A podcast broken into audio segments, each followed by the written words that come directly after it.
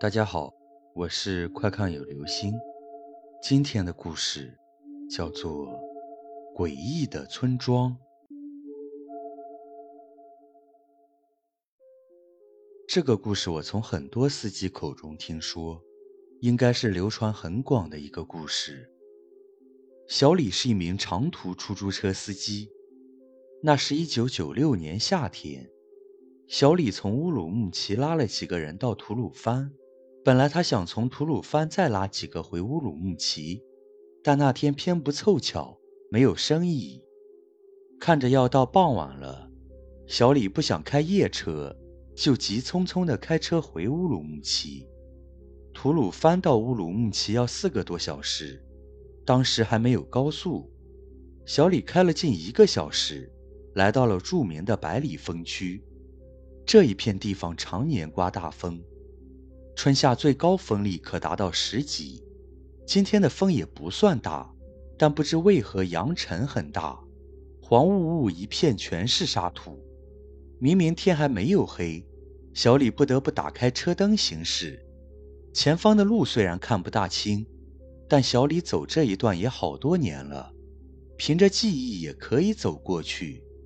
走了一阵，扬尘越来越大，风好像也大了起来。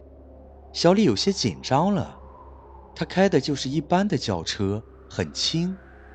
这风再这么刮下去，很有可能就翻车了。小李紧紧把住方向盘，缓缓地走着。大概走了半个多小时，小李隐隐看见路左边，茫茫荒滩上有几间屋子的影子，还有一条窄小的便道，从公路通往那里。小李想。这么大的扬沙太危险了，不如先开到那屋子后面避一避风吧。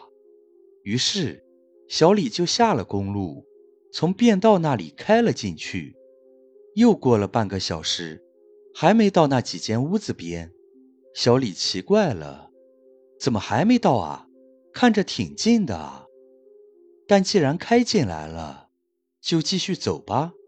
终于，小李开到了目的地。待小李走近，才看明白这里的屋子不止几间，而是有几十间。这是一个村庄。小李心里疑惑：跑了这么久的车，没听说这附近还有村庄啊？路上也没有标识。但小李这时也是避风要紧，也没再多想。很快，小李就开进了村子。村里家家户户都紧闭着门窗。小李开了一圈，一个人也没瞧见。村里的屋子看起来很破旧了，还不是砖房，是泥土砌的。新疆人管这叫土块房。小李想，这村子也真穷啊，现在早就没人住这种房子了。眼看天黑了，小李觉得今天不能再出车了。这风沙天晚上开车。简直是不要命，于是决定在村子里住一晚。小李把车停下，随便找了一家人想投诉，但敲了半天门，也不见有人出来。小李想这家人不在吧，于是又换了一家，但还是敲了半天也没人应。天渐渐暗了下来，小李心里有些发毛，人呢？小李接着又敲了三四家人的门，都没有应答。小李感到一阵凉意，奇怪，这个村子里的人呢？